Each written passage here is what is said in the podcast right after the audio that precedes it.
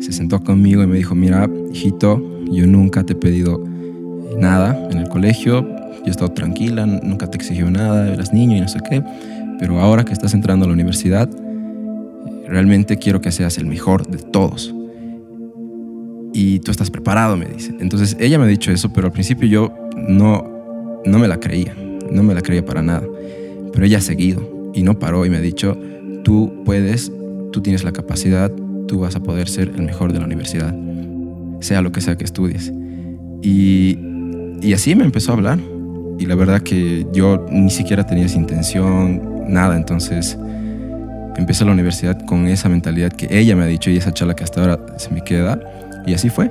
O sea, empecé la universidad, me fue bien y de ahí básicamente toda la carrera la he pasado con beca de excelencia. Pero como te digo, eso básicamente es en gran parte por mi madre.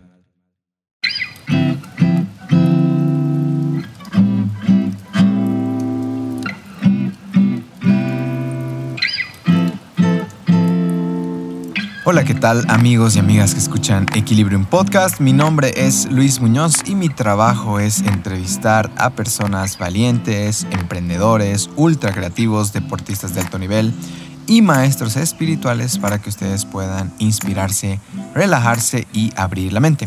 Si es que es su primera vez acá, Equilibrium es un espacio seguro de conexión íntima que les ayudará a encontrar respuestas, sentirse mejor, especialmente en bajones, e incluso sanar situaciones personales pendientes. Muchas conversaciones son completamente terapéuticas. Estamos en Apple Podcast, en Spotify y también Google Podcast. Recomiendo escuchar el podcast mientras limpian la casa, mientras están caminando, tal vez llevan a pasear a los perritos, tal vez se dan una vuelta por un parque, están en el trufi. Todos estos momentos son geniales para sentirse acompañados, para aprender algo nuevo, o tal vez tienen un gran viaje, van a estar 6 horas en un avión, 12 horas, qué sé yo. Es súper bueno tener esta compañía que hace mucho más llevadero estos viajes y al mismo tiempo uno se siente más nutrido, siente que aprendió algo, siente que puede aportar algo. Entonces, muchas, muchas gracias a todas las personas que escuchan, a todas las personas que comparten en sus stories siempre después de escuchar. Nos encanta leer sus reviews y bueno, nunca se olviden etiquetarnos. Estamos como Equilibrium Podcast en Instagram. Bueno, el día de hoy les presento a Álvaro Guardia un emprendedor súper joven que después de tener excelencia académica durante su etapa universitaria, empezó a trabajar, a probar una cosa por acá, otra cosa por allá. Y en esto le sucede algo que no les voy a contar ahora, pero tiene que ver con la Rosa de Guadalupe. Seguro se va a reír. Bueno, no tiene que ver con eso, pero encuentra un libro. Encuentra un libro, empieza a cambiar su mentalidad, nace este deseo de crear algo propio y ahí es donde junto con su familia fundan, crean Bone Food, que se especializan principalmente en la venta de hamburguesas y por supuesto, por si acaso, tienen opciones vegetarianas. Además de eso, hoy ha iniciado su segundo proyecto llamado Twist, una agencia de marketing. Alvarito es súper inquieto. Y algo súper interesante es, es la construcción de Álvaro para llegar a este punto. En primer lugar, no ha sido nada fácil. En este episodio nos confiesa que está en ese proceso de recuperar la esencia de niño que en realidad todos perdemos en algún nivel. Lo lindo de él es que ya se ha dado cuenta que había ahí algo muy de él que se quedó en el camino. Entonces van a divertirse muchísimo, van a también tener esta profundidad, van a tener estas perspectivas de lo que es emprender y es algo que creo que todo el mundo tenemos ganas en algún nivel de decir, pucha, esto me importa o quiero crear mi propio negocio o no quiero tener jefe. O sea, hay un segmento de personas que nos encanta eso. Entonces, en este podcast van a poder aprender mucho de eso. ¿De qué hablamos principalmente? ¿Por qué perdió parte de su esencia cariñosa de niño? Las palabras de su mamá que lo convirtieron en un alumno con excelencia académica, por qué padre rico, padre pobre le cambió la mentalidad, cómo nace Bone Food, qué hicieron bien, qué no hicieron tan bien y muchísimo más. No le doy más vueltas con ustedes, Alvarito Guardia. Bienvenido, Alvarito. Aquí a Equilibrium Compadres, ¿no? Jueves de compadres acá con Alfi y Álvaro. Entonces, gracias por venir, gracias por darte este tiempo. Sabes que eres alguien que desde hace tiempo te decía, ¿no? Y, voy a contar algo chistoso, ¿no? Que en el WhatsApp, la cosa es que eh, yo le dije, ¿te parece bien lunes 10 a.m.? Y nunca entró el Alvarito nunca me respondió. Yo dije, pucha, he sido visteado, ignorado. Ni siquiera entra mi mensaje. O sea, ha leído de afuera y ha dicho, ha decidido no responderme. Cuando le voy a escribir, ¿no? Y le digo, Alvarito, no, no te enojes, no te olvides de mí, ¿no? Eh, queremos saber si tienes tiempo. Y me manda un audio y no, yo pensé que me habías hecho ilusionar de nuevo. Lo que había pasado es que se había comprado, creo que te has comprado un nuevo teléfono, ¿no? Sí. Y bueno, eh, al final le dije, ¿no? O sea, si bien no llegó mi mensaje, ni llegó, ni llegó ¿no? ninguna de las respuestas, el amor es más grande entre nosotros, le dije. y aquí estamos, bienvenido. Oye, muchísimas gracias, Luis. La verdad que has empezado el podcast y yo lo he escuchado tantas veces, tu podcast, que me he acordado, ¿no? Algún momento estar con mis audífonos y escuchar justamente lo que estás diciendo ahorita al inicio. Y, y no puedo creer que ahora estoy acá. La verdad que estoy muy feliz, estoy muy a gusto, muy cómodo con Alfie, contigo. Así que a empezar. A empezar. No, y te lo mereces, hermano. O sea, algo que, que me pasa, esa misma respuesta, por ejemplo, la Carla Solís, que ha sido nuestro primer, de una tal Carlota, ha sido nuestro primer episodio de Equilibrium. Y lo loco es que si tú entras a mi Facebook, a mi podcast, cuando antes se llamaba Tú también puedes podcast, en los comentarios o en el muro en su momento, ella dejó algún día quiero estar acá, dijo. Y bueno, pasaron como un año y demás, su, su proyecto creció. De hecho, ella me hizo parte porque justo hicimos coaching con ella. Y yo pude ver cómo una tal Carlota así se concibió y nació y luego estuvo acá. Y bueno, aprovechando que eh, quieres ir por ahí, yo también quiero contarte, digamos, si bien tú has escuchado mi podcast, yo también he visto Food, ¿no? Y me acuerdo la primera vez que vi, dije, estos brasileños son unos vivos. ¿Por qué brasileños? supongo, supongo que es una confesión, ¿no? Supongo que escuché Bong, ¿no? Y dije, Bom pero directamente Bomb Food, vi el, el, logo y dije, no, estos son brazucos y han venido aquí a colonizarnos y a quitarnos a la gente que hace hamburguesas, honestamente. Pero bueno, esa es mi historia. Igual em, en el concierto de Dua Lipa, que fue virtual el año pasado, eh, estábamos con, con, con, Andy, con mi chica, estábamos con mi hermana y con, y con su chico. Y bueno, para ver el concierto, pues te confieso que igual nos pedimos unas deliciosas bong. Obviamente yo me pedí la vegetariana. Y otra confesión, nunca he probado la de carne. Eh, y bueno, eso es por mis elecciones. Y también quiero hablar de eso, pero no todavía. Eso sí, em, tengo una pregunta para el, este icebreaker. Ya se me ocurrió esto, esto está diferente, esto es nuevo. Em, si pudieras tener una cena con quien sea en el mundo, ¿a quién sería y qué le quisieras preguntar? ¿Tiene que ser vivo o...? Digamos que no, puede ser uno muertito lo vas a retraer de la tumba? Mira, creo que sin pensarlo mucho, diría la primera persona que se me viene a mi mente y es Elon Musk. Elon Musk. Ajá. Ok. Porque justamente a mí me gusta mucho el emprendimiento y él está revolucionando en muchos aspectos. Entonces, me gustaría preguntarle algo, algún, que me dé una recomendación respecto a emprendimiento.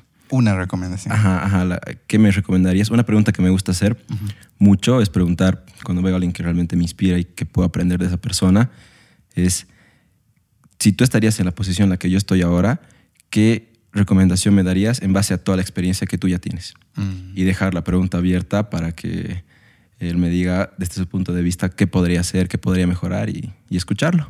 Ok, me gusta. Elon Musk. Sabes, yo con Elon Musk mi historia es más que, bueno, más que con este lado súper empresa, bueno, empresario, eh, emprendedor, lo que quieras, era los autos Tesla. ¿no? Porque cuando empezaron a salir, hubo un tipo que tiene unos así como, como Pictoline, Pictoline, hay una, ¿no? Pictoline se llama? Pictoline.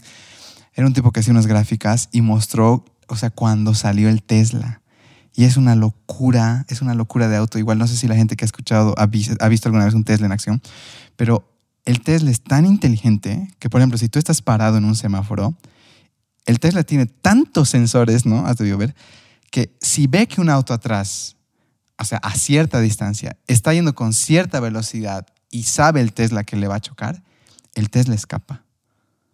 Wow. Ajá, hay un video de un Tesla como escapa del choque. Obviamente al final creo que le da al otro auto, pero el Tesla es tan inteligente que escapa. Y bueno, ahí hay unas polémicas igual por esto del piloto automático. Y, sabes qué es lo, lo, interesante igual que me llamó la atención, de nuevo, más que el aspecto tecnológico, fue esta parte de, hubo una discusión fuerte de, ok, ¿y qué pasa ¿no? si el Tesla, la inteligencia artificial, tiene que decidir entre atropellar un niño o adultos, ¿no? O sea, ¿en base a qué parte emocional, ¿no?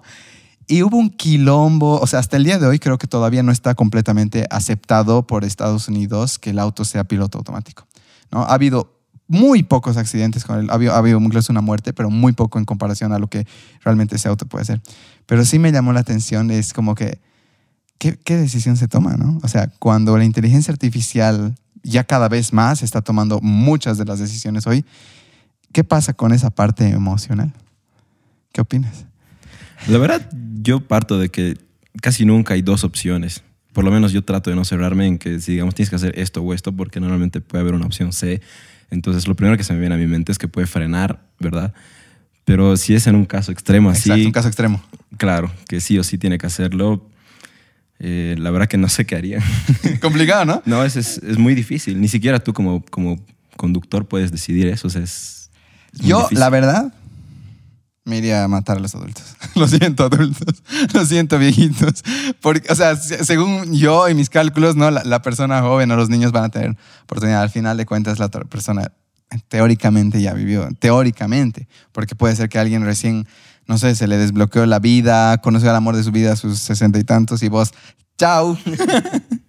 Pero bueno, eh, suficiente Elon Musk, que ya suficiente polémica. Igual no escuchaste lo que hizo ese podcast, creo que con Joe Rogan fumando marihuana. No, no, no, no, no escuché. Oh, es terrible. Es, es que ese Elon Musk, de verdad, si bien es, realmente es un crack, estos genios a veces ¿no? se les zafa ahí y dicen, hago lo que quiera. Y en todo ese podcast, eh, él está, bueno, no sé si en todo, pero él está fumando marihuana. No, no tengo algo en contra ni a favor, pero sí es como que polémico decir como, este se me... Justo ahí está el libro de Elon Musk, mira, de hecho. Mira, no sabía que, que te gustaba tanto Elon, Elon Musk. o sea, sé hartas cosas porque mi hermano lo ama, lo ama igual, ¿no? Ha sido muy fanático y demás. Pero sí ha sido para mí o sea, como que, ¿qué está haciendo este loco fumando marihuana acá en un podcast, no? Es como que ahorita tú y yo estamos así volando, charlando, tal vez sería muy divertido, tal vez, pero... Ahora que es compadres. No, no, Alvarito, es cerveza, ¿no? Marihuana. bueno, hermano, mira, eh, te cuento que ahora lo tenemos muy claro cómo queremos eh, enfocar igual estos siguientes, de marzo a mayo. Es como que la temática de Equilibrium, estos tres meses, se trata del niño interior, se trata de reconocerlo. Y queremos empezar por ahí. Wow, esto va a estar muy profundo. Va a estar, o sea, mi pregunta es, eh, ¿cómo eras de niño? En qué tipo de familia creciste. Y quizás la pregunta más grande y que, me entra ahí, y siempre ha sido así emprendedor, eres de esos niños que sabía vender todo y tú decías, ¿cómo me ve? Y uno no se da cuenta de niño. Y conoce a alguien que traía las masitas de su mamá, traía, y tú pagándole y decías, qué bien, qué, bueno este compañero, ¿no? Viene y nos vende. Pero claro, el, el tipo haciéndose plata desde que tenía 8 o 9 años. Mi pregunta es, ¿cómo eras de niño? La verdad que voy a empezar abriéndome bastante, contando un poco que algo que realmente marcó mi vida y recién me he dado cuenta de esto es que, bueno, uno normalmente de, niño tiene su esencia real, ¿ya? Y yo era una persona muy cariñosa. Eh, mi madre me cuenta, ¿no? Yo siempre le abrazaba, le besaba, eh, hablábamos súper cariñoso y bonito, y eso le encantaba a mi, mamá. Ella era chocha con eso. Luego entré al colegio y, y nada, estaba en, en no sé en qué curso exactamente, pero me cuenta mi madre que un día ella llegó a recogerme al colegio y yo le dije, o sea, ella, como siempre, se acercó, me abrazó, me besó, no sé qué más me dijo, me dijo mi apodo, al cual eso no quiero decir. Eso no va a salir. Pero yo le dije ese rato, ma, por favor, ya no quiero que nunca más me digas así, delante, o sea, delante de mis amigos, o no sé si nunca, pero le dije eso. Yo no me acuerdo, pero ella me contó reciente. ¿Pasó algo? Eh, simplemente me dio vergüenza, o sea, dejé de, de ser mi esencia, que yo era una persona muy cariñosa, como me cuenta mi madre. Y a partir de, no sé, seguramente me dio vergüenza por ser niño, por qué dirán los demás. Mm. Y, y le dije eso, le hería a mi mamá bastante. Mm. Ella me cuenta después que lloró por eso. Uf, Yo nunca tuve esa intención. claro, Pero la verdad que- sobrevivir. Sí, realmente. Realmente entrar al colegio ha sido algo que, que cambió bastante mi, mi esencia. Y, y es algo con lo que estoy trabajando ahora, ¿no? Yo quiero volver a, a la esencia. a ese, a ese cariñosito. Y sabes Yo qué, yo, yo, no sé, tal vez será que, que veo a través, yo, yo no sé de dónde me nace decirte, Alvarito, Alvarito, como sabes, mi brother de, de años, y es que tú debes vibrar eso. Wow. Ajá. Debes tener ya de por sí, que algunas personas de por sí te deben decir Alvarito, no creo que yo sea el único, ¿no? Hay un cariñito que yo te tengo, y mira, de verdad, esta debe ser la de nuestro encuentro, el primero segundo. Sí, sí. En, en O sea, nos hemos visto en la calle alguna vez así como conocidos de Instagram. Hermano, sí, varias veces pasando por mi puerta. vos. Pasaba por tu puerta, sí. No, por eso te digo. no, no. No, yo soy amigo de esas hamburguesas. Oye, te agradezco que cuentes eso y, y me resuena mucho. mm, yo igual, ni siquiera hace, muy, hace como que cuando era niño, pero esta parte de herir a mamá es algo que a veces hacemos, justamente te digo, estaba sobreviviendo porque creemos que tenemos que decir algo para sobrevivir y necesitamos parar a alguien que nos ama mucho, ¿no? Entonces, yo igual he tenido mucha culpa eh, de decir cómo le he dicho eso, o sea, cómo le he dejado a mi mamá, medio que, o sea, le puse un muro, ¿no? En, su tiempo, hace como unos cuatro años, le dije, nada, una cosa en una en plena pelea. He dejado de culparme, tal vez por fin, eh, dos cosas, ¿no? Uno, hay un gurú que me encanta que se llama Sri Sri Ravi Shankar, que una vez le preguntan, o sea, tengo mucha culpa, he hecho muchas cosas, entre comillas, malas en mi vida y cargo mucha culpa. Y el gurú, ¿no? Estos gurús son tan ligeros, tan sonrientes y demás. Y le dice, ¿tienes culpa? Le dice, sí, tengo mucha culpa. Dámela, le dice. Dame tu culpa, no sirve de nada, le dice. Y así como que, ¡pum! O sea, vivir en culpa no sirve absolutamente de nada. O sea, estás gastando tu energía culpándote. Otra cosa es hacerte cargo, ¿no? Hacerte responsable. En nuestro caso, eh, volver a hacer sentir a mamá el amor que, que le tenemos. Entonces, para mí, eh, la culpa es algo que creo que todos en algún momento lidiamos. Y lo más triste, lo más triste es como que generalmente tiene que ver con la familia, ¿no? Entonces, me alegra que estés en el trabajo. Eh, luego vamos a profundizar un, un poco en eso.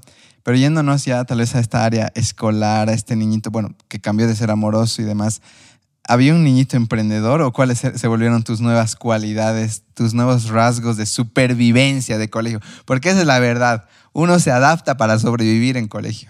Sí, no, la verdad que nunca, nunca he sido así de niño. La- Más No. bien, no, para nada. Más bien, primero me hago recuerdo en el, en el podcast, un podcast tuyo de hace un año, tú hablaste, ¿no? Con Nicole Guerrero, que sí contó que ella tenía ese espíritu y que vendía algo así. Ah, sí, ella contó. Ajá. Y sí, hay personas que han sido así. En mi caso, no, para nada. Yo más bien... ¿Cómo eres? Tímido, baja autoestima. eh, sí, siempre he sido juguetón, alegre, pero...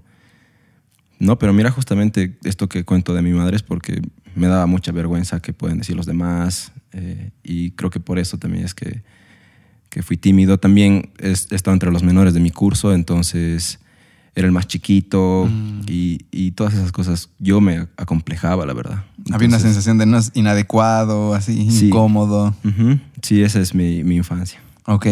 Hablando de tu mamita, eh, ¿cómo ella sientes que te ha criado? ¿Qué más o menos te ha dejado? ¿Cuál es algo importante de ella que lo tienes marcado? La verdad que mi madre es todo, o sea, yo la amo, ella, eh, o sea, yo, me inspira muchísimo y todo lo que soy es gracias a ella prácticamente. Ella se enfocó mucho en mí, me cuenta todo lo que yo he hecho desde que era un bebé, eh, me ha dado mucho amor, mucho cariño, eh, ha hecho todo lo mejor posible como madre y, y yo lo reconozco y la verdad que estoy muy, muy agradecido con, con ella. La verdad que Entre sus lecciones, ¿hay alguna que, que nos quieras compartir para que la gente también se nutra de ella? Algo que ha sido como, hasta tal vez severa contigo, ¿no? Eh, a ver, ya cuando se, era un poco mayor, ella me dijo algo que se me grabó mucho en la mente. Mira, yo en el colegio sí tenía buenas notas, podría decirse, tal vez promedio un poco mejor, pero nunca ha sido así como que muy destacado. Ya. Y cuando terminé el colegio y iba a empezar la universidad, se sentó conmigo y me dijo, mira, hijito, yo nunca te he pedido nada en el colegio, yo he estado tranquila, nunca te exigió nada, eras niño y no sé qué, pero ahora que estás entrando a la universidad, realmente quiero que seas el mejor de todos. Y tú estás preparado, me dice. Entonces ella me ha dicho eso, pero al principio yo no, no me la creía, no me la creía para nada. Pero ella ha seguido y no paró y me ha dicho, tú puedes, tú tienes la capacidad, tú vas a poder ser el mejor de la universidad, sea lo que sea que estudies. Y, y así me empezó a hablar. Y la verdad que yo ni siquiera tenía esa intención, nada. Entonces empecé la universidad con esa mentalidad que ella me ha dicho y esa charla que hasta ahora se me queda. Y así fue. O sea, empecé la universidad, me fue bien y de ahí básicamente toda la carrera la he pasado con beca de excelencia. Mira vos. sí. Te plantó la semilla. Bastante, sí. Entonces me fue súper bien, me fue súper bien en la U y, y, sí, o sea, fue, fue el mejor de toda la carrera, casi todos mis semestres y de toda la facultad de ciencias exactas, dos, dos años, de todas las ciencias exactas y no solo acá, también en La Paz. Pero como te digo, eso básicamente es en gran parte por mi madre, no solo por esa charla, sino por todo lo que ella me ha contado, que me ha criado desde, de este niño. Wow. Oye, felicidades a tu mamita. ¿Qué se llama tu mamá? Georgina. A la señora Georgina, pues un abrazo por criar a este cemental. Espero que escuche esto y un abracito para ella. Eso, seguro que va a escuchar. Gracias, hermano. Oye, no, no me la esperaba. ¿Qué carrera estabas? Ingeniería industrial. Ingeniería industrial, mira vos. Ok. Oye, eh, quiero contar algo igual. Me has inspirado ahorita tú en vez, de aquí ser al revés, ¿no? Em, estas charlas, ¿no? Que, que, te marcan. Es como que ahorita yo me he detonado un momento igual que, mi mamá. Yo, yo te digo, si bien equilibrio no está desde hace tiempo, eh, hartas cosas no estaban todavía encajándose en mí. Y en octubre, bueno, yo ya estaba en Barcelona y va mi mamá con mi papá. Y estábamos caminando, me acuerdo, salimos del acuario y ella me dice, ¿y qué vas a hacer? ¿No? O sea, ¿te vas a quedar? ¿Vas a volver? ¿Qué es que estás planeando? yo le digo, pucha, mamá, siento que no sé qué así. Pero la verdad, le estaba diciendo para un poco calmarla, ¿no? Un poco venderle un charque ya. ¿Qué tú crees que le estás vendiendo un charque a tu mamá? Porque tu mamá te conoce más que nadie en este mundo. Y me ha dicho, así prácticamente me ha parado, así. Me ha dicho, no, no me vengas con esas cosas, me dice. ¿Qué quieres tú? Me dice. Decidí por ti. No pienses en mí, no pienses en tu papá, no pienses en tus hermanos. No pienses en tu chica, no pienses en tus amigos. ¿Qué quieres tú? Yo me he quedado, o sea, primera vez que, tal vez ella se pone así un poco más ruda. Mi mamá es muy mimosa, me ama demasiado. O sea, realmente soy el favorito. Bueno, mentira, hermanos. Em, pero es una pregunta que todos tenemos que hacernos cuando estamos tomando decisiones, ¿no? ¿Qué quieres tú? ¿Lo estás haciendo para impresionar a tus amigos? ¿Lo estás haciendo para complacer a tus padres? ¿Lo estás haciendo para algo o es lo que tú quieres? ¿No? Esa charla me dio un tan buen sopapo, hermano, que a partir de ahí dije, ¿qué quiero yo? ¿no? Empecé a decir, ¿qué nace así de, de mi barriga? Porque tú ves que en la barriga se sienten las decisiones, te hacen sentir. Y dije, yo quiero volver. O sea, eso es lo que quiero. Allá tengo un círculo hermoso de amigos, tengo un equipo esperándome. Obviamente es como que pensar en Andy, ¿no? Y decir, o sea, Andy, estoy tomando la decisión desde acá del fondo. Ha sido duro, pero cuando tomas las decisiones de ahí, las otras personas entienden. Que fue muy linda, igual en comprender y todo, pero fue ese momento como el tuyo, ¿no? Que te plantan esa semilla y te dejas también plantar. Porque uno se puede poner torpe, como que, ah, mami, ah, es que tú no sabes, es que este es otro tiempo, mamá, no, esas son nuestras clásicas, ¿no? Las cosas han cambiado, mami, ya no son como antes. Entonces, bueno, eso es, lo que yo he estado igual. Qué, eh. qué profundo, qué profundo. Y, y, la verdad que es así, eso es algo que te va a quedar para toda la vida. Toda mi vida. O sea, cada vez que esté por tomar una decisión, ya no se trata de nadie. Y estoy tan feliz, ¿no? Obviamente, si compartes, o sea, compartes tu vida con tu familia, con tu pareja, con tus amigos, todo lo que quieras. O sea, sí, sí influencian algo. Pero esas decisiones, las más importantes de tu vida, tienen que ser absolutamente tuyas, molestes a quien molestes. Entonces, bueno, espero que eso quede. Gracias, hermano. Aprecio mucho que vayamos por ahí. Eh, y esta época universitaria de, resaltar. Hay algo que me ha gustado mucho leyendo. Estaba stalkeándote, obviamente, Alvarito. Y algo que has puesto es el mayor regalo de mi vida eh, son mis momentos difíciles. Y me encantó, o sea, fue como, pucha, qué verdad, ¿no? O sea, en los momentos difíciles hay cosas que sacas a flote tuyos. Pero me dejaste colgado porque no encontré momentos difíciles en ese texto. Y dije, en equilibrio, al menos uno o dos quisiera que me cuentes o, qué te refieres por esos momentos difíciles. Pero antes, dame un segundo, porque ahora eh, queremos contarles algo a los oyentes de equilibrio. Ya volvemos. Interrumpimos la transmisión habitual para darte un mensaje. Después de dos años de pandemia con actividades online, con mucha, mucha alegría anunciamos el retorno de nuestras actividades presenciales. Club de lectura, donde leemos un libro al mes y compartimos nuestras perspectivas mientras tomamos un café. Nuestros nuevos Equilibrium Workshops, donde a través de dinámicas te introduciremos al maravilloso viaje de conocerte a ti mismo. Nuestros nuevos también módulos mensuales de yoga. Cada módulo incluirá clases de yoga, clases de meditación y un encuentro mensual. Estos siguientes tres meses trabajaremos en todas nuestras actividades la importancia de reconocer, atender y reconciliar con nuestro niño interior. Si quieres más información, podrás encontrar un link de WhatsApp en la descripción de esta entrevista. Gracias y continúa disfrutando Equilibrium Podcast. Seguimos. Entonces, volviendo al tema, ¿Cuáles han sido esos incómodos que te construyen? A ver, volviendo al, colegio, los momentos duros que podrían decirse sería tal vez la parte económica. O sea, mm, tal vez no tenía la misma capacidad económica que la mayoría de mi curso, entonces para mí sí ha sido complicado como niño. Eh, por ejemplo, tener que usar los, los libros fotocopiados y esas pequeñas cosas que la verdad tal vez no son tan importantes, pero a mí como niño sí me, sí me afectaba. Entonces, eso, o, no sé, por ejemplo, que para mis amigos era muy normal varias cosas a las cuales yo no tenía acceso y, nada, tenía que estar ahí en medio de la charla sin saber qué decir, disimulando que sí, sí, pero yo no contaba con esas cosas, por ejemplo. ¿Cómo lo manejabas internamente o cómo era tu manera tal vez un poquito de desfogar eso llegando a casa? ¿Era con ira o era más bien con resignación? ¿Cómo, cómo recuerdas haber atravesado eso?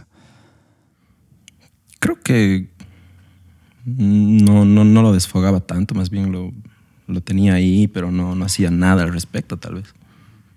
Ahí tal vez nace este emprendedor, ahí de decir, ok, yo no tengo acá, pero voy a, voy a hacerme, voy a crearme y demás. ¿O dónde crees que nace ese momento en que decides, yo no voy a estar en esto, yo no voy a... Hasta uno piensa, ¿no? Mis hijos no van a tener libros fotocopiados y demás. Y, entiendo de nuevo supervivencia, ¿no? O sea, qué incómodo es como todos tal vez tener el original o los tenis, ¿no? Que, uno no puede tener o las super salidas y demás. Eh, ¿Sabes?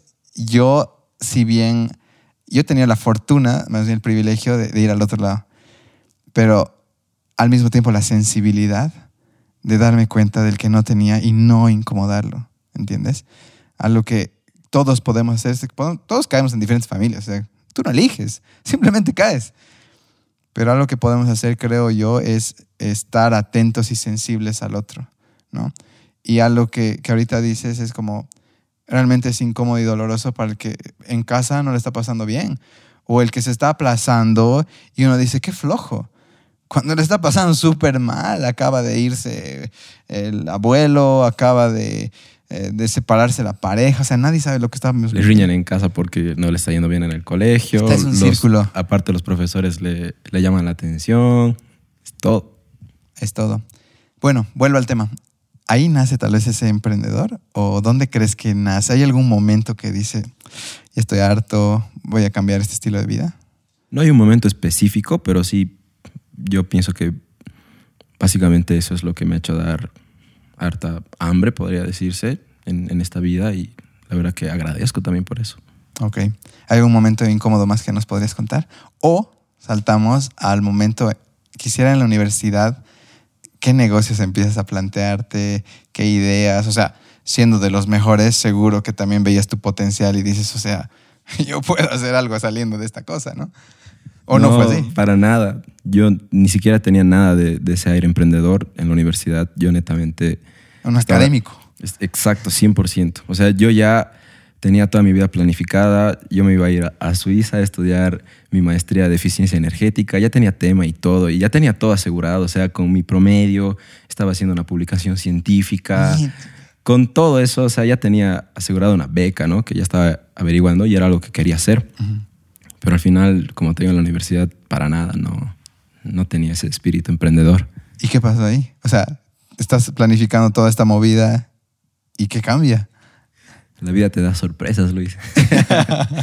Eh, empecé mi, mi, primer trabajo, eh, yo como mejor ingeniero, con el ego hasta en los cielos, muchos reconocimientos por todo lado. Y empiezo con un, con un trabajo de sueldo mínimo, yendo a tocar tiendas eh, por toda la zona sur de Cochabamba, a pie, en la CBN. Entonces estaba ganando nada, obviamente con una intención de, de crecer ahí. Y nada, me cerraron las puertas en, en, esa empresa. Así que a los tres meses me cambié a una empresa y estuve en un, un puesto del cual estoy muy agradecido, estoy súper feliz. Uh -huh. Una empresa igual grande, Sastrix. Y, y ahí poco a poco, en todo, ese, en todo ese proceso de coincidencias de la vida, realmente coincidencias de la vida, fue cambiar la llanta de mi auto y al lado había un lugar donde reciclaban papeles. Yeah. Y arriba de, ese, de toda esa torre de papeles había un libro. Entonces, mientras cambiaban la llanta de mi auto, lo, lo, lo levanto. ¿Es una novela o qué? en serio, lo levanto. Y ese libro cambió mi vida. O sea, es un libro muy conocido que es Padre Rico, Padre Pobre. Para uh -huh. mí fue algo nuevo, nuevísimo, uh -huh. nuevísimo. O sea, estaba en la pila de, de, papeles. Sí. Este es un episodio de La Rosa de Guadalupe. Esto nunca contaba a nadie, pero. pero y esta rosa, sí. vos. Oye, no sabía. Sí, terrible. Entonces, ¿Te encuentras con ese libro? Ajá, le, le digo al, al, al, que recicla papeles, regálame este libro. Y me dice, llévatelo por 10. Y yo, claro, me lo llevé. Uh -huh. Era un libro que alguien ya lo, lo leyó, estaba subrayado y todo, uh -huh. incluso con una dedicatoria. Pero me llamó la atención porque ya empecé a leer un poquito ahí. Lo terminé ese libro y ahí dije, realmente esto va conmigo. Uh -huh. Todavía en mi mente estaba irme a Suiza, todavía quería hacer mi, mi maestría y era como empezar de cero o, o, ir por un camino en el que ya estaba avanzado, uh -huh. por así decirlo. Entonces ahí fue que poco a poco, ahí, no, básicamente ese es el, el momento en el que hubo la transición uh -huh. y poco a poco fue cambiando y al final ya empecé a ver qué hago, qué hago y empecé con el primer negocio. ¡Wow! Ok. Voy a buscar ese episodio antes, si es que ya existe. no, oye, qué loco. No, es que es así la vida. Si estás bien atento y, te pone donde, o sea, mírate, la, la, llanta pinchada, cambiando lo que sea, o sea, realmente, si tú estás, y pasó en un episodio con Orión, igual nos dijo, cuando las cosas así están saliendo mal o algo pasa, si tú estás muy atento, la respuesta está cerca, pero tienes que estar con tus ojos bien abiertos. O sea, lo tuyo es muy de, muy de fantasía, ya. mucha suerte ya. Pero, ¿cuál es el primer negocio? Es Bon. El que Primer negocio y ya te le va también, mira. Ok, ¿y cómo, o sea, cuál es ese proceso creativo que vive? O sea, de un chico que está queriendo vivir este, este camino académico, eh, ¿cómo empiezas a hurgar ideas? ¿Empiezas a buscar en redes? O sea, ¿cuál ha sido tu estrategia para decir quiero hacer algo y, y terminas haciendo las hamburguesas? Mira, Bon ha empezado, es un, es un proyecto familiar, igual con mi madre y mi hermana, y teníamos las ganas de emprender, ¿no? Uh -huh. Entonces, ¿qué hacemos? ¿Qué hacemos? No sabíamos, no teníamos idea absoluta de qué podíamos hacer. Uh -huh. Y apareció la opción de comprar un food truck de otro amigo y era uno que ya nos gustó hace mucho tiempo y dijimos, ojalá esto fuera nuestro, hace tiempo ya. Y, ya lo soñaron. Ajá, lo vimos muy bonito, nos gustó y estaba a la venta, entonces decidimos comprarlo, pero no sabíamos qué íbamos a vender. Y sacamos una receta de lasaña buenísima.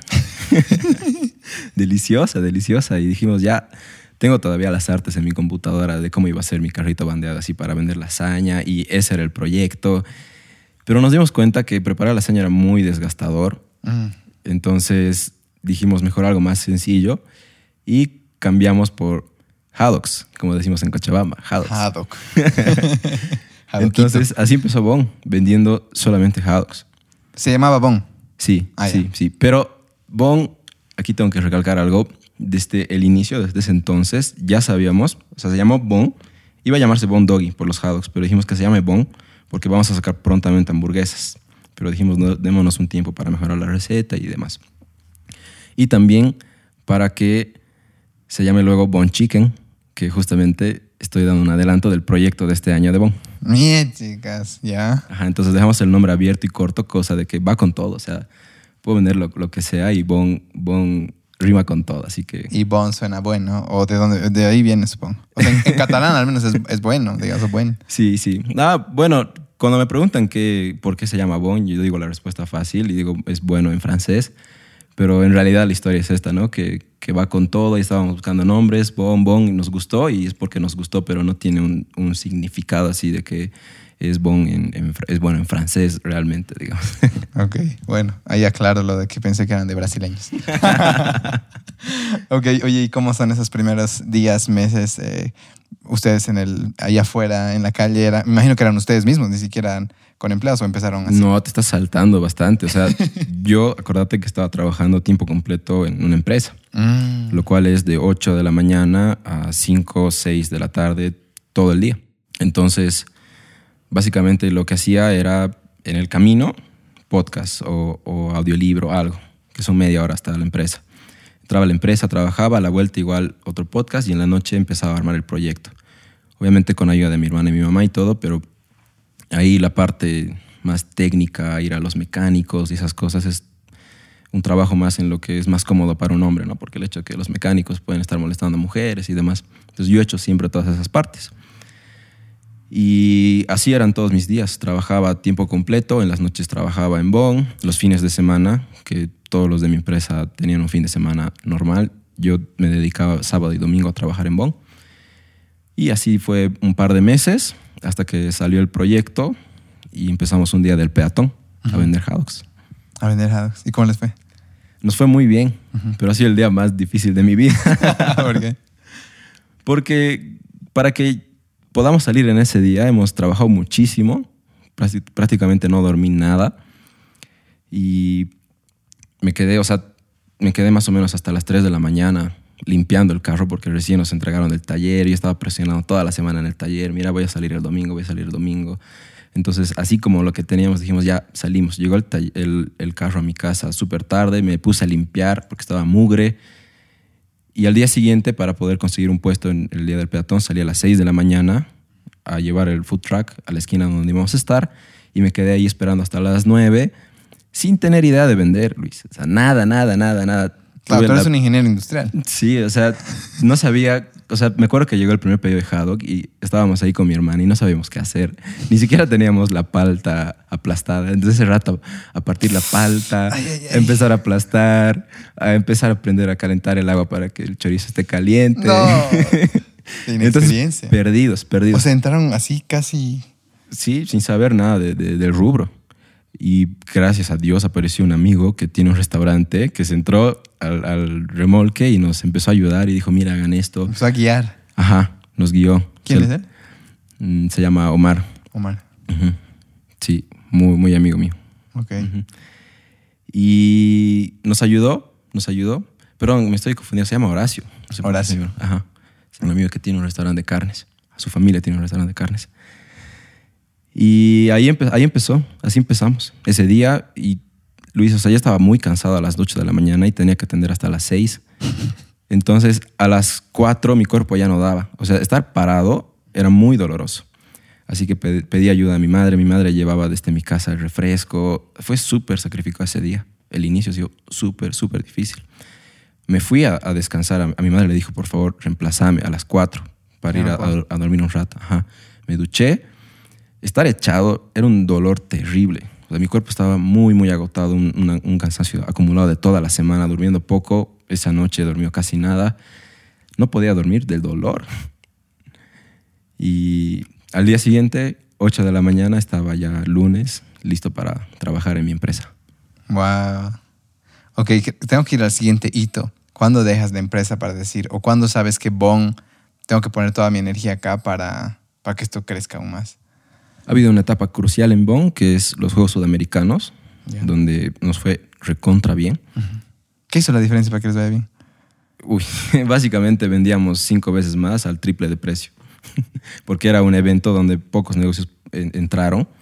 Entonces estábamos en la Bella Sudamericana y estábamos ahí full, full ventas, la producción, o sea, es otro problema no poder abastecer la producción. Entonces se necesitaba mucha ayuda, ayuda extrema se necesitaba, fue ayudar mi tía. Y yo quería ayudar, pero no podía, estaba en la empresa y tenía que cumplir mi horario. Y ahí fue que dije, necesito ayudar, me tengo que salir. Entonces hablé con mi jefe y me dio, necesito unos días más, entonces tuve que esperar unos días y salí en la mitad del, del evento. Yo llegué pues ahí a aliviar a mi hermana porque ella estaba trabajando muy duro y a poder reemplazarla y poder ayudar en todo lo que podía porque realmente era muy duro, no, te- no estábamos preparados para ese volumen. Wow. ¿Sabes quién es eh, alguien que algún día deberías hablar igual? Y quiero volver a hacer otro podcast. No sé si escuchaste el del, el del Ronald Méndez de Capreso. Lo he escuchado. a tu recomendación. He escuchado muchos podcasts tuyos, Luis. Oh, gracias, hermano. Pero ese sí que sabe esto de logística, abastecimiento, o sea, bases de datos, todo para que tu negocio funcione al máximo nivel, tanto para el cliente como para la empresa. Sí, realmente admiro su negocio. O sea, Capreso ves en muchos lugares, ves lleno. Él nunca está ahí y es algo que ahora a mí me encanta. O sea, realmente tiene que ser así un negocio. Nadie, nadie lo conoce casi.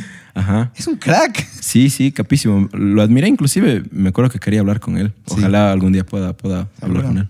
Mientras tú y yo estamos hablando, o sea, Capreso te das cuenta de lo que está haciendo. Claro.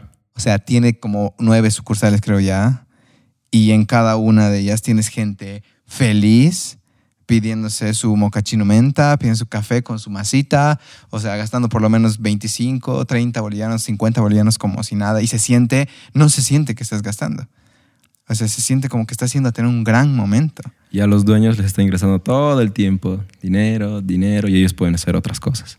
Son unos cracks. Padre rico, padre pobre. Sí, realmente son cracks. Sí. Ok, te sales de la empresa. ¿Cuál es el siguiente hito en Bomb Food? Estás ahora trabajando con, con tu, con, tu, con tu mamá, con tu hermana, ya estás ahí en la cancha, en el food truck, hasta ahí todavía. Eh, ¿qué, ¿Cuál es el siguiente paso o cuál es el siguiente escalón que dan? Inmediatamente salí de la empresa y terminó el evento. No sabía qué hacer con mi vida. O sea, esto solo funcionaba en las noches, solo tenía un punto de venta. Durante todo el tiempo que trabajé en la empresa ahorré el 60% de mis ingresos. Fui muy metódico con eso. Entonces sí dije, algún día voy a abrir un restaurante. Pero inmediatamente al salir de la empresa, ¿qué hago? O sea, tengo mucho tiempo libre. No se necesita ahorita hacer nada para Bon. Entonces, ¿qué hago? Así no sabía qué hacer después de, de este evento grande, ¿no? Ok, ¿y qué haces? O sea, ¿cuál, cuál es el siguiente paso? invertir todo mi dinero en un restaurante. O sea, mi trabajo de un año y medio, invertirlo todo en el restaurante. Ok, ¿qué tal fue esa movida? En su momento fue mala porque lo cerramos y nos fue mal y perdí todo el ahorro. ¿Qué has aprendido de eso? Uf, Luis, o sea, como tú dices, en los momentos difíciles es donde aprendes más y gracias a eso mi vida cambió porque lo cerramos igual porque empezó la pandemia Mm, y a donde todos les empezó a ir mal, eh, a nosotros nos empezó a ir mucho mejor. ¿Por qué? Porque yo entré a un ritmo en el que trabajaba de lunes a lunes sin parar, no tenía tiempo para sentarme y pensar y ver algo más estratégico podría ser. Entonces no tenía tiempo, todo el rato era atender, estar ahí y proveedores, insumos, ir de un lado a otro a ver el otro punto de venta. Entonces estaba súper complicado ese momento. Empezó la, la pandemia, fue un alivio. Pasé unos cursos, estuve con algunos mentores, todo online de otros países. Y empecé a aplicar lo que empecé a aprender. ¿Qué Mi curso negocio cambió. Ah, no me acuerdo el nombre del curso. Un curso que tomó mi hermana y lo pasamos en familia. Que justamente uno de los módulos era para emprendedores y que se llamaba eh, Cómo hacer que tu negocio funcione sin ti o algo así. Va a algo por ahí. Entonces ahí cambió mi vida. Eh, empezar a capacitarme, aprender de eso, empezar a aplicar eso. Y empezamos a vender por delivery y nos empezó a ir súper bien, súper bien. Aprender muchas otras cosas. Es que al final, para que un negocio vaya bien, no es la receta, como muchos piensan, ¿cuál es el éxito de, no sé, este negocio? Es su receta. Son mil cosas para que vaya bien entre marketing, liderazgo y demás. Un sinfín de cosas que tienes que aprender. Entonces, ahí ya me di cuenta que ahí cambié mi chip, en que más bien de hacer el trabajo de estar operativo, operativo y tú haciendo todo, no puedes crecer mucho como lo puedes hacer si delegas esas funciones y tú puedes dedicarte a aprender nuevas cosas, porque así es como realmente puedes hacer crecer tus negocios. Ok. ¿Y qué cambió en la estrategia para, bueno, obviamente este tema de los deliveries y demás, pero por ejemplo, si nos fuimos a, a pedidos ya o lanzamos estas promociones o cuáles crees, cuáles crees que han sido el, el punto de inflexión también de que esto empieza a funcionar en pandemia? Marketing. Marketing. Ajá, justamente uno de los módulos igual de esto, que, o sea, compramos un curso muy bueno y aprendimos de marketing y ahí realmente me di cuenta que marketing es, es la clave para cualquier negocio y justamente por eso ahora yo también me dedico mucho a marketing. Eso es lo que me gusta y justamente es el último emprendimiento que he hecho, marketing. Así que netamente es, es clave para, para un negocio, ¿no? Saber comunicar, porque de qué sirve que tengas un producto Muy bueno. increíble o un servicio buenísimo si no lo comunicas, si no llega a otras personas, si no lo conocen. Por ejemplo, este tema que has hecho, los memes de Bon, que son, que son muy buenos, de hecho, ¿esa es una de las parte de las estrategias nuevas? ¿O, o cuál crees que ha sido que la, la mejor estrategia que han empezado a implementar, la que más respuesta tiene de tus datos? Creo que esa es una, una pequeña estrategia de todas las que se hace. Ya voy varios años haciendo pruebas diarias. O sea, todos los días hago una cosa diferente, otra cosa, y veo que funciona y veo que no funciona. Entonces tengo un know-how en mi rubro, por ejemplo, que ya lo conozco. Ajá. Entonces, por ejemplo, ayer a una, a una cliente le hemos hecho una promoción, o sea, una cliente que vende hamburguesas, que yo le estoy ayudando justamente, le hemos hecho una, una promoción en su primer día de Facebook Ads y hemos conseguido como 600 bolivianos de venta para esta cliente, ¿no? Súper bien, súper, estoy súper feliz con esos resultados y como te digo, netamente esto es marketing. Ah, ese es el otro emprendimiento que estás. Que Sí, tienes tengo una agencia de marketing. Ok, mira vos, te ahorita una fiera, caray.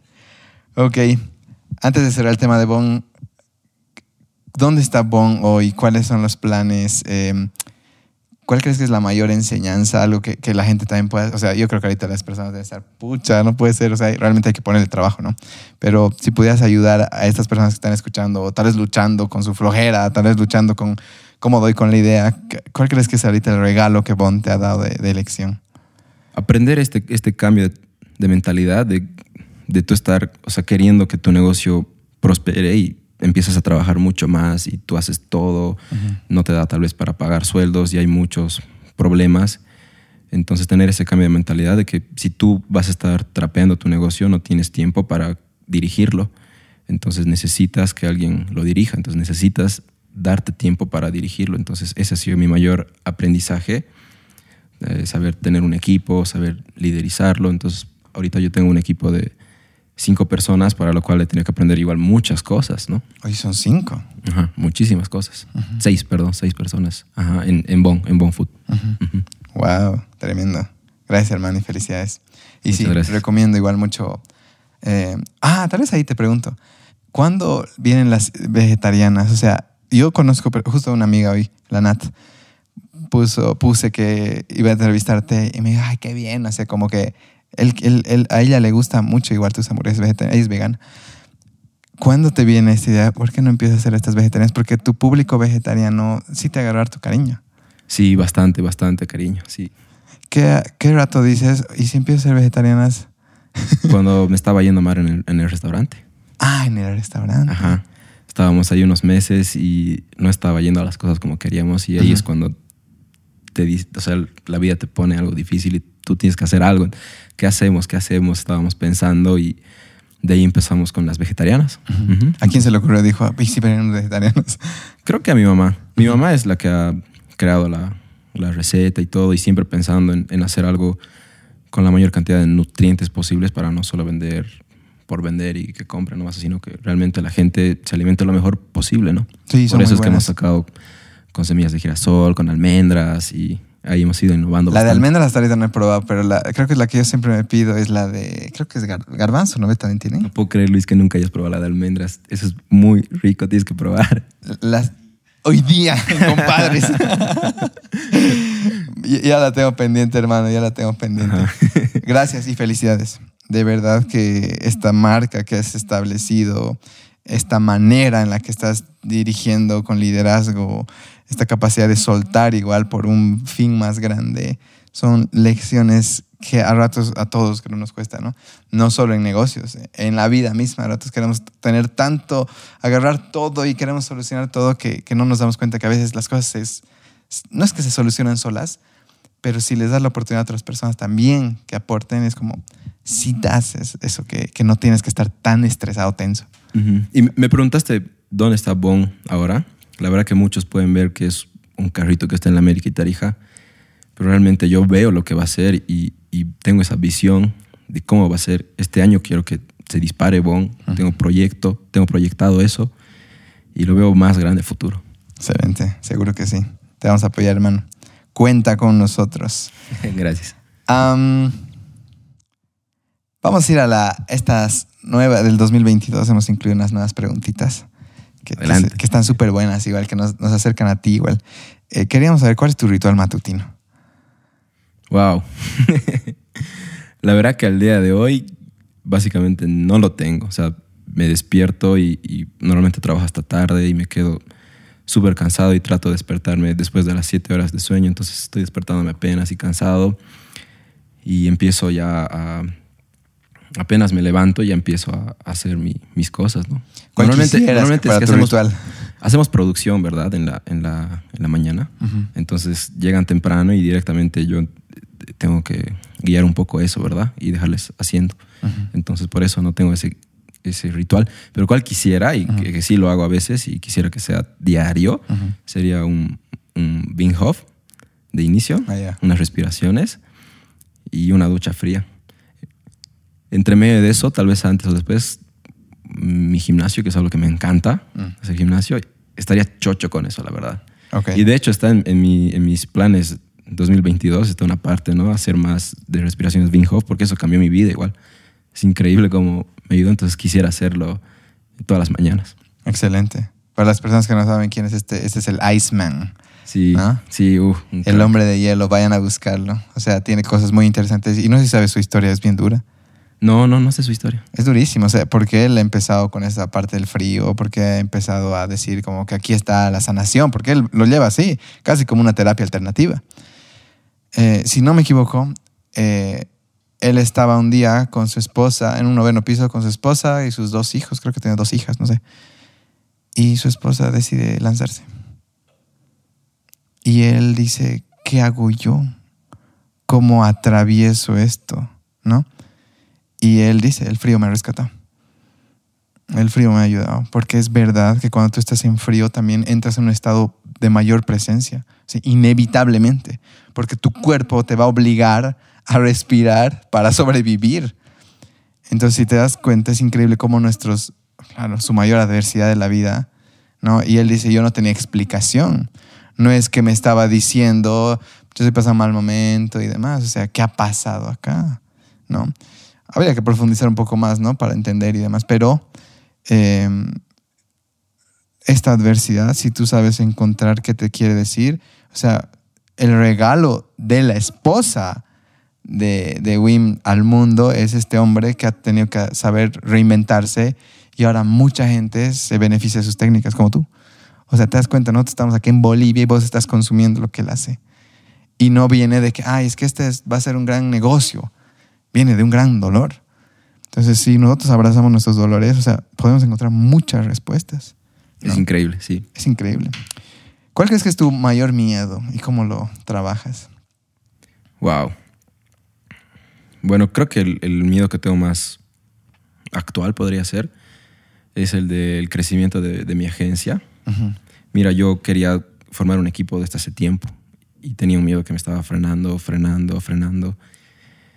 Y siempre me ponía excusas, ¿no? Siempre buscaba cómo salirme y hacer otra cosa o no sé, me desviaba y no hacía lo que tenía que hacer, pero yo sabía que lo tenía que hacer y sabía que lo iba a hacer en algún momento. Hasta que un día dije, ya de una vez, publiqué una historia diciendo que quiero que alguien entre a mi equipo y me habló una amiga. Ah, creo que he visto tu historia. Ajá, sí, no hace mucho. Ajá, no hace mucho, sí. Ajá. Entonces Una historia empezó esto. Ajá, sí, con una historia en, en- Bueno, yo ya tengo clientes y demás, pero empezar a formar el equipo, que eso realmente es algo que me impulsa. Entonces entró una amiga con la que estamos trabajando y la verdad que eso igual me da un impulso, eh, me da un impulso y estoy muy agradecido, estoy ¿Quién es súper feliz. Fernanda se llama, Fer Ok. Cáceres. Fer Cáceres. Ah, con la Fer Cáceres. Sí, sí, sí. Ajá. Entonces, por ejemplo, con ella hemos, hemos conseguido ya las ventas de 600 bolivianos para un cliente, que es nuevo. O sea, es, un- es una microempresa y les hemos conseguido eso. Estamos felices. Claro. Y la dueña del negocio está chocha. O sea, no Todos felices. Claro, todos felices. Los clientes de ella felices, nosotros felices, nuestra cliente feliz. Ajá. Ok. Entonces, ¿el miedo es un poco que crees que esto mucho o qué? Creo que el miedo era, no sé exactamente qué era el miedo, pero me estaba paralizando a de una vez dar ese paso de de, de una vez empezar a crecer este nuevo proyecto, ¿no? Que esto es 100% mío. Bon no es 100% mío, ¿no? Siempre hay un respaldo, lo cual es igual como que te alivia, ¿no? Porque en algún momento tú no puedes y tu equipo está ahí que te Claro. va, te va a apoyar. Ajá, ajá. ¿Qué se llama la agencia? Twist. Twist Agencia. Ok. ¿Tienen su página de Instagram? Tiene página en Instagram, sí. Ok, para que la gente vaya también. ¿Hay algún libro que consideres, supongo que aparte de Padre Rico, Padre Pobre, algún libro que consideras como, "Pf, este libro me ha movido hartas cosas, me ha ayudado en esto, esto, esto? Wow, es que son varios libros, pero uno que me gusta bastante, por ejemplo, se me vino ahora igual a la mente, podría ser Las 21 leyes irrefutables de liderazgo, algo así creo que se llama de John Maxwell. Bueno. Ajá, sí, me encantó. ¿Alguna, que, alguna ley que está bien marcada en ti? Que tienes que básicamente dar el ejemplo y, y- y crecer todo el tiempo. O sea, si tú estás creciendo, creciendo, creciendo, creciendo, das el ejemplo a, a los demás y van a seguir también tu ritmo, también los inspiras. Entonces es una forma de liderizar, ¿no ven? Excelente, hermano, gracias. Una página de Instagram que quieras compartir. Wow. No necesariamente igual para que te inspire y demás, sino por ahí alguna que te entretiene mucho, que disfrutas. no hay una que... Aparte bueno, de Equilibrio en Podcast, por ejemplo. No, Hay, hay una que, que se me viene igual a la mente, que es justamente de las NFTs. Son artes bien bonitas, entonces me, me- me gusta verlas. Es algo con Ocean, no estoy seguro el nombre, pero son NFTs, no sé si ubicas qué son esas. Y, He estado viendo un poco, pero sabes que es un mundo que tú ubicas cuando... Es como cuando tu mamá no entiende los stories de Instagram. Y yo no, aún no entiendo los NFTs y demás. Sé que es como, como que le están poniendo un currency, algo que, que, que tiene valor porque es único, ¿no? Como que tiene- hasta ahí llego, digamos. Ajá. Pero esto del blockchain... Ajá, sí, justamente eso, sí. Ah, mucha locura, Alvarito. O sea que me voy a salir de ahí. Pero entiendo. A ver, ¿sabes qué? Para la gente, estamos trabajando igual en esto de la página web para que tengamos los recursos acá. Entonces, la idea es que alguien algún día venga y diga, ah, esta es el, eh, la entrevista de Álvaro. Que estén tus frases, que esté el libro, que esté esta página de Instagram. Cosa de que las personas puedan un poco consumir lo que estás haciendo, viendo y demás. Y también quizás beneficiarse igual. Entonces, la idea también de, esta nueva, de este nuevo segmento de preguntas. ¿Cuál crees que sería, aprovechando que nos has contado un poco de tu infancia, qué, le dirías a ese niñito eh, que acaba de, bueno, sí, de sentirse incómodo, que acaba de decirle a su mamá, pucha mami, no, no, no me hagas esto, no, no me digas, no me trates con este cariño porque me avergüenzas o lo que sea, ¿no? ¿Cuál sería tu consejo a ese, a ese Alvarito pequeñito? ¿Qué, qué le dirías hoy, este nuevo que, que está emprendiendo, que se está trabajando? Wow, es bien complicado. Primero le diría que esté tranquilo. Y algún consejo sería que mira, mira que puedes llegar. Está tranquilo. Tú puedes mucho. Adelante. Algo así, algo motivacional, porque creo que era lo que me faltaba. Estaba muy tenso. Sí, estaba preocupado de niño. No estaba tranquilo. No estaba tranquilo. Ok. Que las cosas se van a dar. Ajá, exacto, sí, algo así le hablaría como quisiera poder hablarle. Ay, puedes, se le has hablado ahorita. bueno, hermano. en base a toda tu experiencia, todo este caminar y lo que sigues en realidad caminando, que te puedo decir como si fuera ya lo último. Pero, ¿qué quisieras eh, decirle a las personas que, que nos están escuchando? Que posiblemente nos escuchen nuestros amigos, personas cercanas, ya un círculo un poco más frío seguramente también, que, que tal vez no te conocía, va a probar tus hamburguesas, eso que no te ca- cabe duda. ¿Qué quisieras decirle a esas personas que nos han escuchado hoy? ¿Qué es importante para ti hoy? Fuera de negocios, fuera y demás, ¿qué es importante para ti hoy? que hagan lo que quieran hacer, que sean felices y vayan por sus sueños, que realmente tal vez eso que al día de hoy ven inalcanzable, nada es inalcanzable, y puedan hacerlo. Y que el momento de iniciar es hoy, no esperar algún día o que pase algo, que algo esté bien para empezar a hacerlo, sino hacerlo lo antes posible. Excelente, hermano. Te agradezco mucho. Siempre hago un reconocimiento, agradecimiento, como sabes. Eh, naturalmente te tengo cercanía, eh, eres alguien que admiro igual, que, que me encuentro ahí por, por, la casa igual, ¿no? En la casa de mis papás. Y de verdad deseo que, que sigas creciendo, que sigas inspirando y, y nada, gracias por, por, tu tiempo y espero que hayas disfrutado igual las preguntas. Te admiro mucho, Luis, la verdad. Es mutuo y muchas gracias a ti. No, pues con gusto. Bueno, pues nos vemos en el siguiente episodio. Gracias por esta primera entrevista presencial 2022. Vamos a agarrar esta cercanía nueva porque eso es lo que nos permite. Entonces, con calma, cuidándonos, eh, vacúnense, vacúnense, que, que, al final esto ya se está acabando y, y, bueno, también depende de nosotros. Bueno, también quiero decir, eh, voy a terminar con este. Eh, justo hoy, con mi mamá, un poco tuvimos esta, esta cuestión, es algo vulnerable, pero bueno, tuvimos la cuestión de la vacuna. Es un tema polémico, ¿no? Yo estoy vacunado, Alvarito, cuatro veces ya. O sea, tengo cuatro dosis.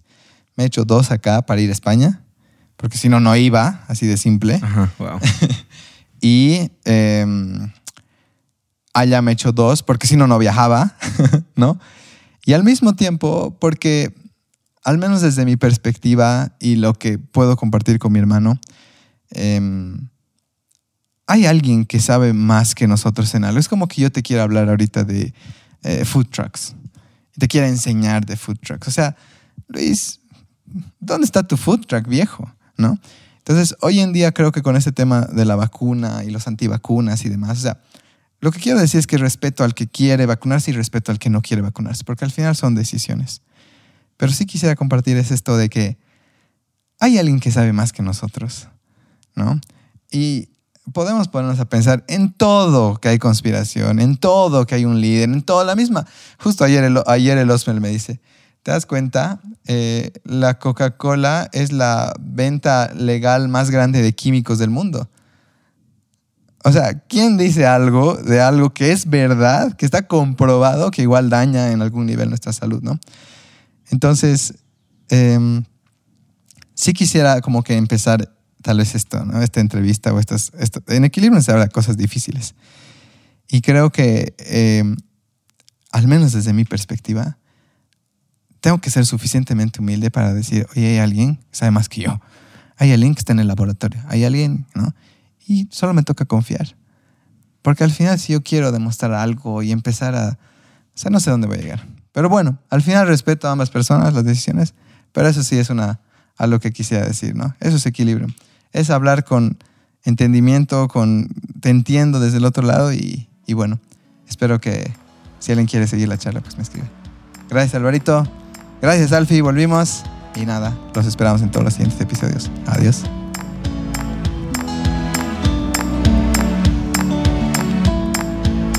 De verdad, muchas gracias por haber escuchado Equilibrio. La manera más fácil e impactante de apoyarnos es suscribiéndose al podcast en Spotify y en Apple Podcast. También nos ayuda mucho que esparzan el mensaje que tenemos compartiendo los episodios con sus amigos y familia en redes sociales. Cualquier manera que elijan para darnos una mano es algo que agradecemos y apreciamos mucho. Finalmente, los invitamos a fortalecer su cuerpo y mente practicando yoga con nosotros, a tener una experiencia renovadora alineando sus chakras, a leer fantásticos libros en nuestro club de lectura o a poner su alma en un papel escribiendo en nuestro club de escritura. Este episodio fue grabado y editado por Alfredo Terán.